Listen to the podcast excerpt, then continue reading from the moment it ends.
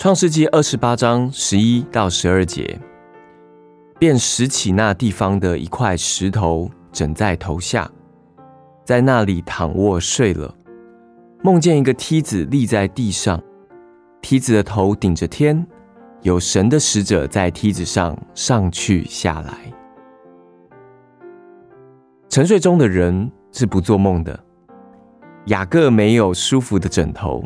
他的枕头乃是一块石头，正因为有这样的硬的一个枕头，他做了一个美丽的梦。他看见一个梯子立在地上，梯子的头顶着天，有神的使者在梯子上上去下来。也许你也有一个硬枕头，有这样或那样的事情不断在困扰着你，你想要从困扰中解脱出来。但是神觉得现在也许还不是为你解决这困难的适当时候，他想借此向你显示他荣耀的新的一面。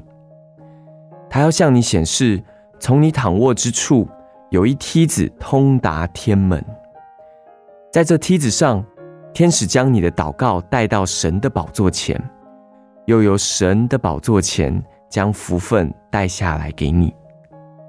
这不仅是一个美丽的梦，这是一个荣耀的事实。若没有这硬的枕头，你也就不会知道有天使。借着你所经历的试炼，神使你不至于进入一个漠不关心的沉睡之中。他使你看到一点点勇士的情景，向你显示他的荣耀。有一天，你将像雅各一样历时纪念。